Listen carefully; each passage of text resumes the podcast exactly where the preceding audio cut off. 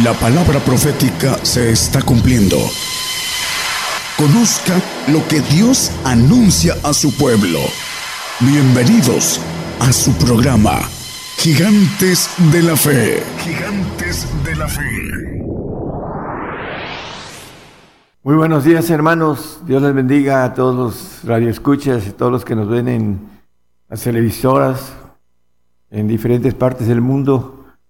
Hoy vamos a tratar un tema entre la diferencia del santo y la del perfecto. Y como un paréntesis está acerca de esto, estaba en Honduras y una hermana ah, pastora hizo un comentario, había habido de santidad pero no de perfección. Normalmente el hombre cristiano predica la salvación es un pacto, ah, que es un regalo de Dios, es un pacto suave, un pacto sencillo, que no tiene vida eterna, así lo dice la palabra y lo hemos visto. Y nos vamos a ocupar nada más de estos dos pactos que tienen que ver con el, eh, el Evangelio del Reino, el, el, creyente que va al reino sea santo o en su ah, parte más alta eh, sea perfecto Vamos a ver esas diferencias a la luz de la palabra y es importante que las entendamos para poder eh, desear, eh, como el apóstol Pablo, seguir hacia el supremo llamamiento que es la perfección. El texto, eh, el Salmo 119, 1 al 3, por favor. vamos a empezar con bienaventuranza, bienaventurados los perfectos de camino, los que andan en la ley de Jehová. Hay una bienaventuranza para el perfecto y también para el santo. Vamos a ir viendo todos los detalles. Bienaventurados los que guardan sus testimonios y con todo el corazón le buscan. El 3, por favor. Pues no hacen iniquidad los que andan en sus caminos. Bueno, aquí habla de algo importante. Los perfectos no hacen iniquidad. Vamos a ver a la luz de la palabra algunos eh, puntos sobre el perdón. Eh, también habla de borrados los pecados, el perdón de pecados y borrados de los pecados. Imputado también acerca de no imputar el, pecado. Y también eh, en la cuestión de la iniquidad, no se imputa ah, la iniquidad, hablando de esos detalles que tienen que ver con la diferencia entre santo y perfecto. Eh, una referencia, nada más como referencia, Adán, eh, cuando era perfecto, Dios lo visitaba y estaba en el espíritu, eh, hablando que cuando pecó, dice que abrió los ojos y dice la palabra, nada más como referencia en Génesis 3, versículo 7 y después el 11, dice que abrió sus ojos porque brincó del espíritu de nuestros huesos al espíritu humano, al alma, y dice que se vio desnudo. Y ya después Dios le dijo, ¿quién te enseñó que estabas desnudo? Conocemos la historia y de ahí viene todo el proceso para que el hombre pueda ser nueva criatura, que es el plan importante de parte de Dios. En el Salmo 32, 1 y 2 nos habla también de esto, acerca de lo que vamos a empezar a, desglosar. Bienaventurado aquel cuyas iniquidades son perdonadas y borrados sus pecados. Bueno, iniquidades perdonadas es una cosa, y vamos a irla viendo porque nos dice en otra parte eh, imputado, es diferente a perdonado. Y borrado sus pecados. También es importante entender, eh, aquí está hablando del santo, eh, borrado los, pecados es diferente a perdonados los pecados. ¿Cómo se borran los pecados? Bueno, ya lo hemos visto, el Espíritu de vida en Cristo Jesús nos ha, dice, librado de la ley del pecado y de la muerte. El Espíritu del Señor nos santifica. Lo dice el apóstol Pablo escribiendo a los Corintios en el 1.2, dice santificados en Cristo Jesús llamados santos. Esa es la, la diferencia entre perdonados y borrados, hermanos. Aquí nos dice perdonadas las iniquidades, pero no son borradas. Y vamos a ver qué es lo que nos quiere decir la palabra con más detenimiento, porque eh, nos va hablando la palabra sobre esto y dando una respuesta de la importancia que hay entre estas dos uh, diferencias eh, de gloria. Una gloria es en el alma y otra gloria es en el espíritu, que es eh, lo que maneja la palabra la nueva criatura divina.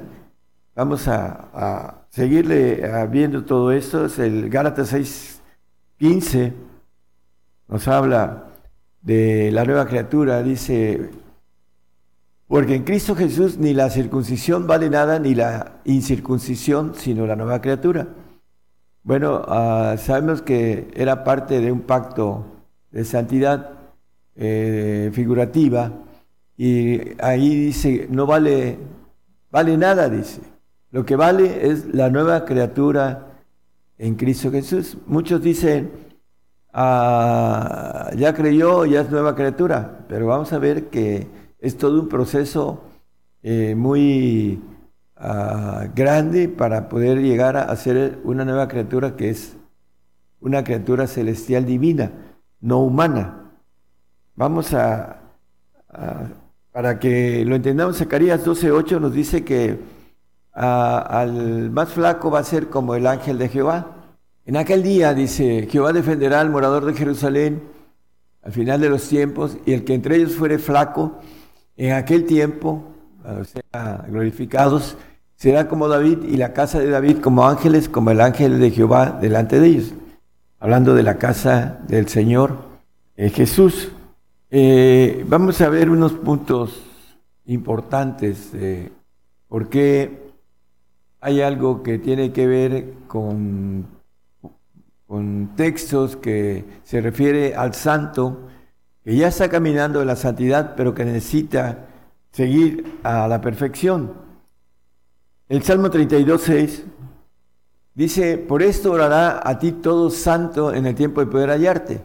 Se supone la lógica que el santo ya halló al Señor, porque sin santidad nadie verá al Señor, ¿no? Pero ¿qué nos quiere decir esto? ¿No? Ciertamente en la inundación de muchas aguas no llegarán esas a Él. ¿Qué nos quiere decir? Que por esto orará a ti todo santo en el tiempo de poder hallarte. ¿Qué, ¿A quién va a hallar?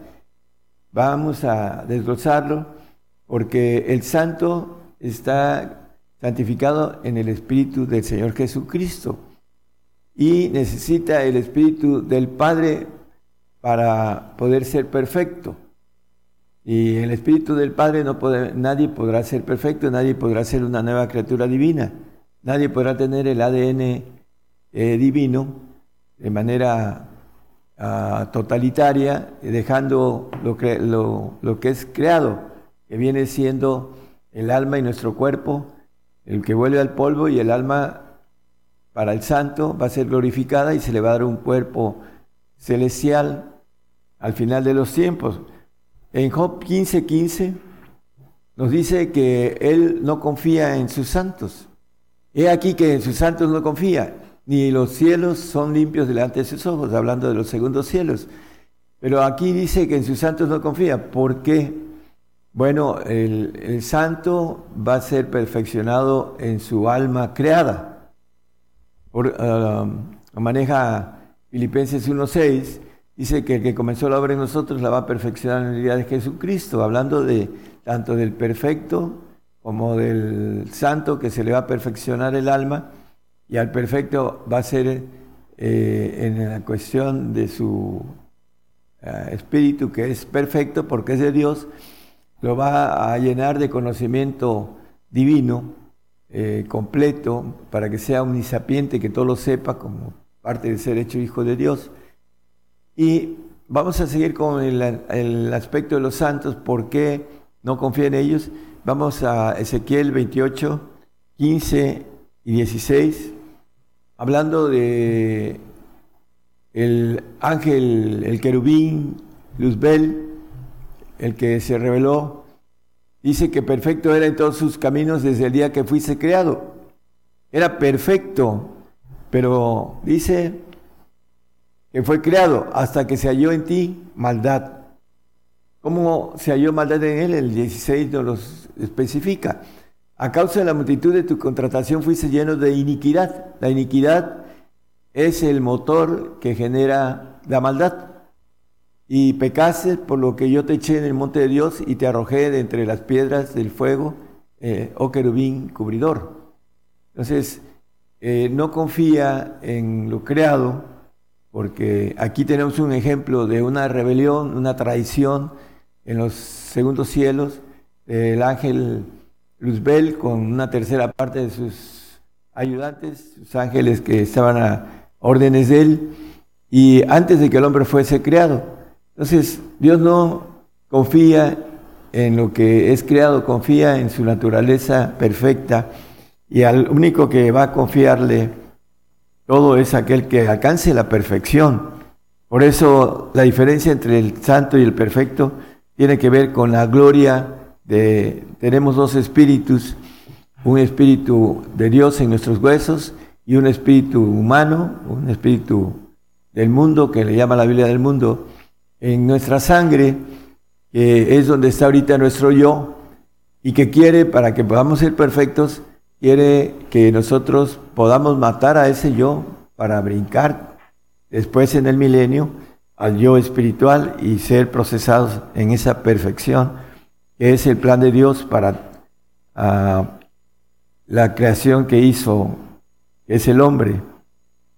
Eh, el Salmo 31-23 también habla de algo con relación al santo. Amad a Jehová todos vosotros sus santos.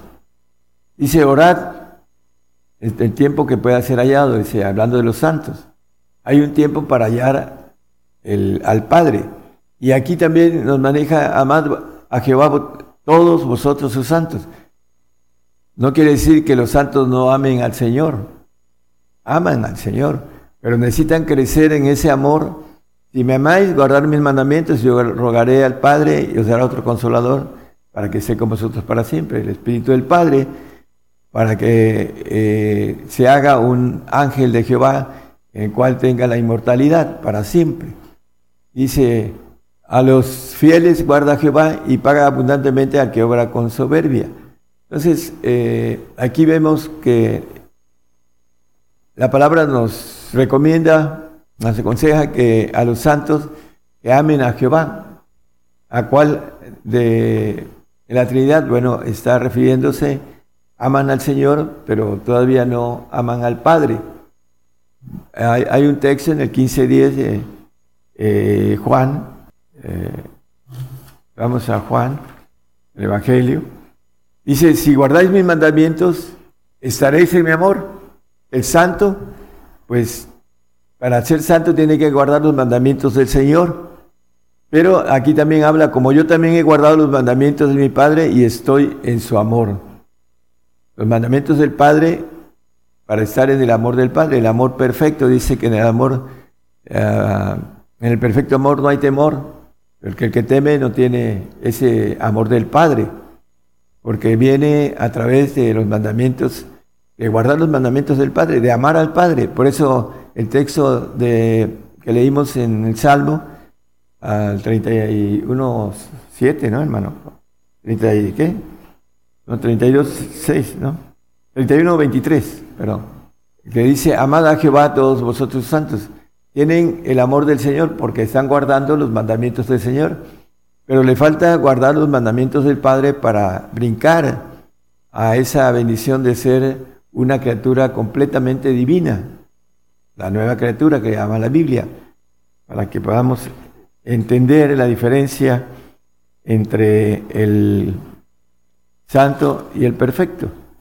Juan 14, 23, ah, la mayoría de creyentes manejan a Dios como uno solo, que Dios es uno. Dios es uno en institución, es una institución única, pero Vamos a ver eh, dos o tres textos que nos dicen otra cosa. Respondió Jesús y díjole, el que me ama, Mi palabra guardará y mi Padre le amará y vendremos a él y haremos con él morada.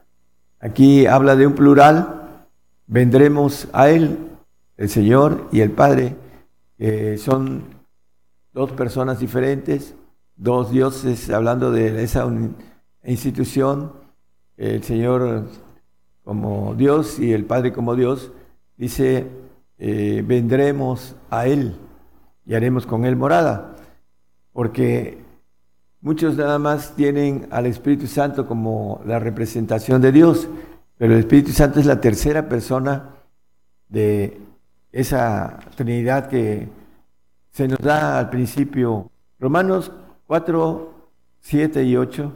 Vamos a ver también lo, que estábamos al principio tocando, diciendo, bienaventurados aquellos cuyas iniquidades son perdonadas y cuyos pecados son cubiertos. Bueno, ahorita va ese texto, por favor.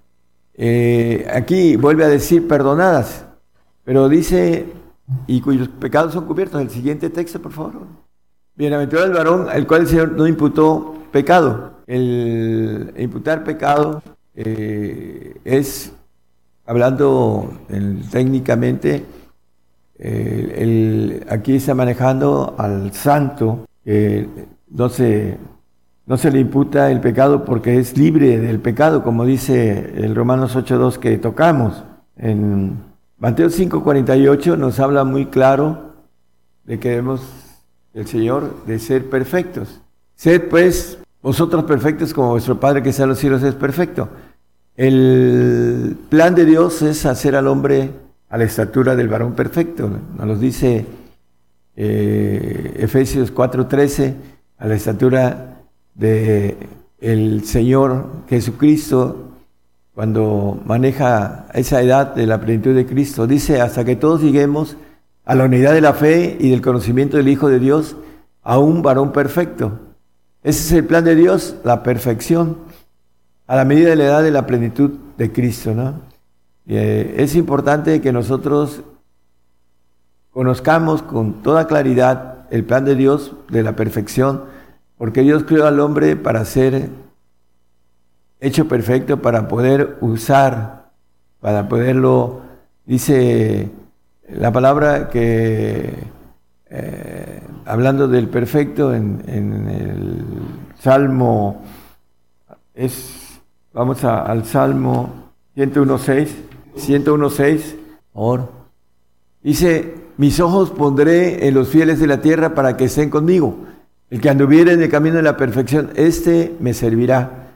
Por eso la importancia de entender que la plenitud que nos maneja la Biblia de la perfección es el plan de Dios para el hombre para que pueda servirle al Señor. ¿Cómo? Bueno, la palabra los maneja con toda este, claridad para ser supervisores del universo, de los segundos cielos. Es, eh, esa es la parte importante del plan de Dios. Dice que Dios se entregó por su iglesia y, para perfeccionarla ¿no? en, el abacro del agua, como maneja en Tito la palabra. La, el punto de todo eso, hermanos, es que el plan de Dios es la perfección, no, ni siquiera la santificación. La santificación, por supuesto que eh, es para ir al reino, para tener vida eterna, pero no van a salir del reino los que estén como santos ahí en el pueblo eh, como el paraíso de Dios, la ciudad de Dios, ahí van a vivir los santos, pero no van a poder salir del tercer cielo porque no tendrán esa gloria divina que les va a dar a aquellos que sean perfectos para poderlos usar, para poder servir en la supervisión de los cielos. Esa es la importancia del plan divino. Filipenses 3:15 nos habla el apóstol Pablo, el plan de la perfección. Así que todos los que somos perfectos, esto mismo sintamos. Y si otra cosa sentís, esto también lo revelará o te revelará Dios. El apóstol se maneja un poco antes, no es que sea perfecto ni que lo haya alcanzado todo, sino que prosigo al blanco, a la meta, al supremo llamamiento. Y ya dice lo que, eh, dejando lo que está atrás y siguiendo hacia adelante, prosigo, ¿no? Hacia ese supremo llamamiento, la perfección. Entonces, hermanos, la diferencia es una gloria creada en la que Dios no tiene confianza, como ya se le eh, reveló alguien perfecto, creado, en el caso del ángel rebelde y sus ángeles, y ya no va a permitir otra rebelión.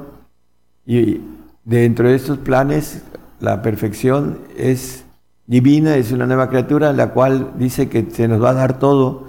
El que venciere, pues será todas las cosas, y yo seré su Dios y él será mi hijo. Cuando se tiene todo, no hay nada que se desee, porque se tiene todo. Entonces, no habrá eh, para estas nuevas ah, personas que alcancen la divinidad, la gloria de ser hechos hijos de Dios, ser ángeles de Jehová, todopoderosos, eh, van a ser, van a servir al Señor. Dice, el que anduviera en el camino de la perfección, este me servirá.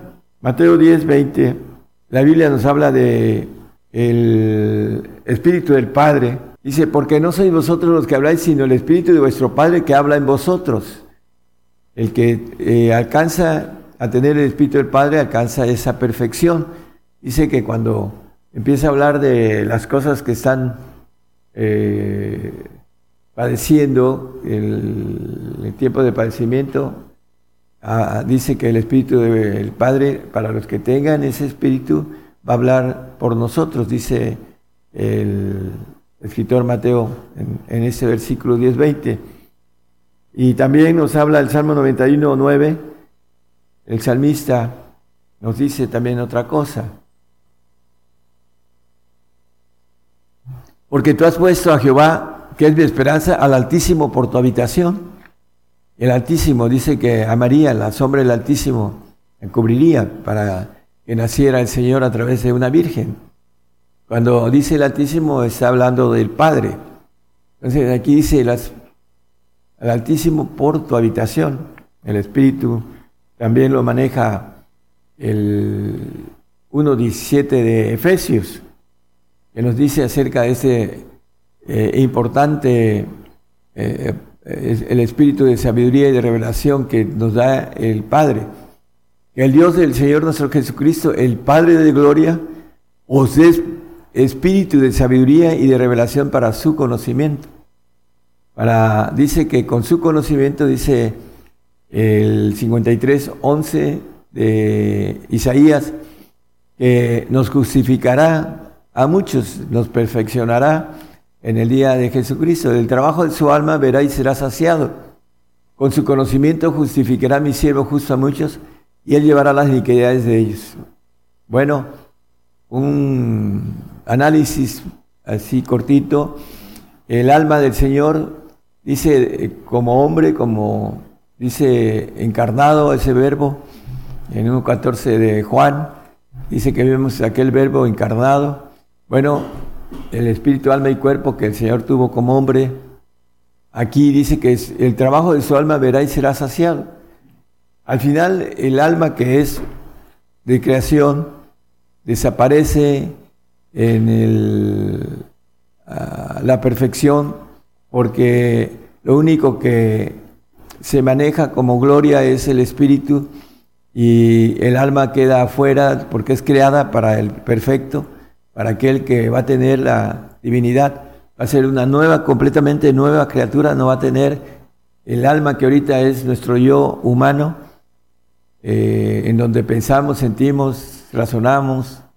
Este, eh, ese espíritu va a quedar, eh, porque es creado, va a quedar fuera y el cuerpo de nosotros pues, vuelve al polvo y eh, vamos a tener un cuerpo, como el Señor dice el 3.21 de, de Filipenses, ese cuerpo de bajeza va a ser cambiado por un cuerpo a la semejanza del Señor, el cual transformará el cuerpo de nuestra bajeza para ser semejantes al cuerpo de su gloria. Ese es eh, lo que vamos a tener, un cuerpo divino, como el del Señor, un cuerpo angelical todopoderoso, y vamos a tener el espíritu lleno de la plenitud de Dios, porque en él este, dice también el apóstol Pablo, en el 2, 9 y 10, eh, eh, Colosenses, en él habita toda la plenitud de Dios y en él estamos cumplidos, dice. Porque él habita toda la plenitud de la divinidad corporalmente y en el 10 dice, en él estamos cumplidos. Eh, el perfecto va a estar cumplido en esa naturaleza divina. El santo va a ser glorificado en su alma, va a ser perfeccionada con la sangre del Señor en el milenio, va a ser una transfusión de ADN diferente, limpio, en donde va a ser procesado mil años esa alma para ser perfecta, para que esté en los cielos. Dice que ninguna cosa sucia o inmunda entrará en ese tercer cielo. Y el santo llegará con el alma perfecta, limpia, porque va a ser cambiada su, su ADN, su sangre que es el Señor derramó en la cruz, va a ser eh, puesta una transfusión para ah, esa alma que va a ser glorificada, para estar en, los, en el reino. Esa es la diferencia que hay entre el perfecto y el santo. Primera de Corintios 13:10, mas cuando venga lo que es perfecto, entonces lo que es en parte será quitado. Ahí estamos hablando de, para el perfecto, cuando ya sea Ah, glorificado, lo que es en parte será quitado, su alma creada será quitada, porque nuestro yo estará en el Espíritu de Dios que está en nuestros huesos, como lo tenía Adán antes de pecar, pero ya con una gloria diferente a la de Adán, que era eh, hecha del barro, hecha del polvo, ah, porque así lo creó Dios. Nos creó a todos, nos hizo el polvo y al polvo volvemos. Entonces, cuando venga lo que es perfecto, primero viene el tiempo de la perfección, que es el milenio.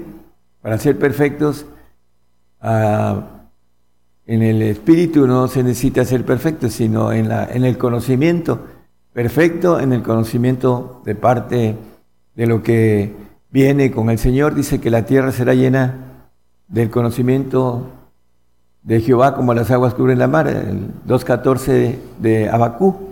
Cuando Él venga, va a darle esa, ese conocimiento divino que es omnisapiente, porque la tierra será llena de conocimiento de la gloria de Jehová como las aguas cubren la mar. Entonces, ah, para el perfecto va a tener esa bendición de conocer ese eh, ese alto, esa alta sabiduría que viene de Dios, dice que el Espíritu de Dios lo escudría todo a lo profundo de Dios, el 2.10 de 1 de Corintios como referencia nada más. Vamos a, a ser llenos del conocimiento. Dice que el conocimiento justificará a muchos. Dice que mi siervo con su conocimiento justificará a muchos. El 53, 11 de Isaías que leímos para la perfección, que al final, hermanos, la iglesia va a llevar este conocimiento, esta sapiencia a los cielos, dice el 3.10 de Efesios, que la multiforme sabiduría de Dios sea notificada por la iglesia a los principados y potestades en los cielos. Por eso el propósito del plan de Dios en el milenio es de ser llenos del conocimiento de Jehová. Hebreos 10, 14 nos habla de, al final de los tiempos, va a haber la ofrenda de los perfectos, porque con una sola ofrenda hizo perfectos para siempre a los santificados, a los santos del Altísimo, a los que tienen el Espíritu del Padre, van a ser perfectos al final de los tiempos, en el tercer cielo, serán glorificados con cuerpos divinos, inmortales, para aquellos que hayan ganado ese pacto de perfección, para poder eh, ser inmortales durante eh, las eternidades que la Biblia maneja y que eh, no tiene fin. Vamos a otro texto, hermanos, el Daniel 7:10. Vamos a ir redondeando el tema. Nada más eh, vamos a ver unos versículos más. Dice eh, Daniel, un río de fuego procedía y salían de delante de él, millares de millares se le servían y millones de millones asistían delante de él. El juez se sentó y los libros se abrieron. Millares de millares le servían. Una cosa es servir y otra cosa es asistir, porque dice que millones de millones asistían. Dice que ande en el camino de la perfección. Este me servirá, dice el, texto que leímos en el Salmo. Entonces, eh, la diferencia entre los que sirven y los que no sirven, bueno, es un, decir, este, vamos a Malaquías, el capítulo 3, 18, nos habla de una diferencia entre el que sirve y el que no sirve, hablando de algo que lo vamos a, decir con claridad. Entonces os tornaréis y echaréis de ver la diferencia entre el justo y el malo, entre el que sirve a Dios y el que no le sirve. Dice que miles, millares de millares le servían y millones de millones asistían. Bueno, hay una diferencia en que el sirve, en ese sentido, en la visión de Daniel veía todo esto, en el punto que nos maneja aquí Malaquías, la diferencia entre el que sirve y el que no sirve, porque el santo, pues hay cuatro clases de santos que van a estar en el eh, paraíso de Dios, en, el, en la ciudad de Dios, van a estar ahí y nunca van a salir más de ese lugar, pero van a ser eh, parte del reino de Dios. El Señor dice, voy a preparar lugar para vosotros. Dice, en la casa de mi Padre muchas moradas hay. Bueno, eh, el santo va a estar en el tercer cielo, va a tener la bendición de ver al Señor. Dice que sin santidad nadie verá al Señor. El salvo no tiene esta bendición de ir al reino, de tener vida eterna, de ver al Señor. Ese pacto es un pacto suave. Algunos cuando se están muriendo como el ladrón de la cruz reconocen y son perdonados sus pecados. No son librados del pecado, pero son perdonados. Por eso luego se les aplica a la ley de la muerte, porque mueren en una segunda muerte en los cielos. Para todos aquellos, este, también el ángel caído, en el 28-19, maneja que va a desaparecer, va a tener una segunda muerte después de estar una eternidad de castigo a Ezequiel 28, 19. Todos los que te conocieron, hablando de Luzbel, de entre los pueblos, se maravillarán sobre ti, en espanto serás y para siempre dejarás de ser. Donde viene hablando del querubín perfecto y que eh, se halló en maldad en él y, pecó, ¿no? Se llenó de iniquidad, etc. Dice que va a ser, va a desaparecer para siempre, junto con sus ángeles caídos eh, eh, que traicionaron a Dios en, en este aspecto de gobernación de los cielos. Y no solo ellos, van a también eh, los que hayan engañado, los que hayan devorado, como dice la palabra, que el, león que anda viendo a quién devorar, todas esas almas que hayan sido engañadas, se han perdido, sean castigadas y después dejarán de ser. Todo ese eh, esa creación se reveló y los que no creyeron van a desaparecer después de un castigo. Y también desaparecerán los salvos que no van al castigo, pero que no tienen vida eterna. Dice que el, siervo, el nacido en la carne, no queda en casa para siempre.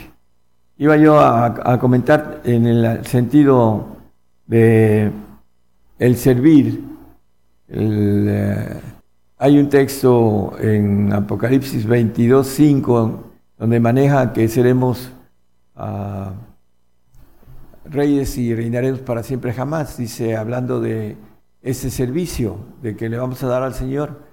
Y allí no habrá más noche y no tienen necesidad de lumbre de antorcha ni de lumbre de sol, porque el Señor Dios nos alumbrará y reinarán para siempre jamás. Ese es el servicio que quiere Dios de los perfectos como seres divinos, podremos viajar a los planetas, los sistemas, eh, vamos a hablar de sistemas solares o galaxias, hasta con las constelaciones tendremos oportunidad de eh, tener un trabajo de supervisión, como dice Daniel 7:27, ¿no? dice que el reino del señorío, bajo de, es que el reino y el señorío y la majestad de los reinos debajo de todo el cielo se ha dado al pueblo de los santos del Altísimo, cuyo reino es reino eterno y todos los señoríos le servirán y obedecerán. El pacto de santidad es para estar en el tercer cielo, en el reino de Dios, hablando, ah, hay un pasaje que habla del reino de los cielos y otro que habla del reino de Dios.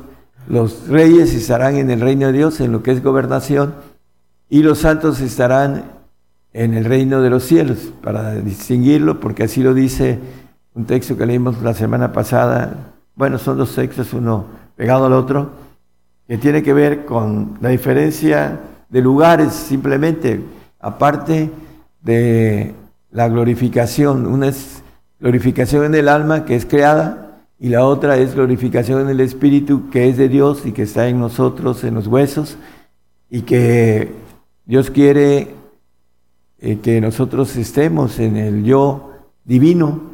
Dice, a mis amigos les doy el ser, dice el Señor, el ser, el yo, el yo divino a los amigos. Y dice, vosotros sois mis amigos porque hacéis las cosas que os mando. Entonces, hermanos, necesitamos ah, aprender a esforzarnos, a buscar esa voluntad de parte de Dios en nosotros, matar ese yo, que el santo no lo mata, el que lo mata es el perfecto, el yo almático, para brincar al yo espiritual, para que podamos después ser una nueva criatura en los cielos. Es un proceso bastante largo y difícil, un camino angosto, muy angosto, para llegar a ser una nueva criatura en el reino de, Dios. El Señor los bendiga y que esa diferencia entre la santidad y la perfección podamos procurar tomar la decisión de ir por el premio mayor, el supremo llamamiento que el apóstol Pablo lo hizo. Dice, todo lo tengo por estiércol, por amor de Cristo. Entonces, hermano, todo esto que es pasajero, pronto se va a quedar y partimos, venimos desnudos y nos vamos desnudos. Y lo que hagamos, el trabajo de nuestra alma, es lo que vamos a cosechar. Ya sea una gloria almática, una salvación, una condenación o una perfección. Depende de nosotros, de nuestra voluntad, de nuestra inteligencia para entender qué es lo que nos conviene, para poder terminar nuestra carrera triunfantes, vencedores, como dice la palabra. Dios les bendiga a todos. Gracias. Por el día de hoy hemos conocido más de la palabra profética más permanente que alumbra como una antorcha en un lugar oscuro hasta que el día esclarezca y el lucero de la mañana salga en vuestros corazones. Esta ha sido una producción especial de Gigantes de la Fe.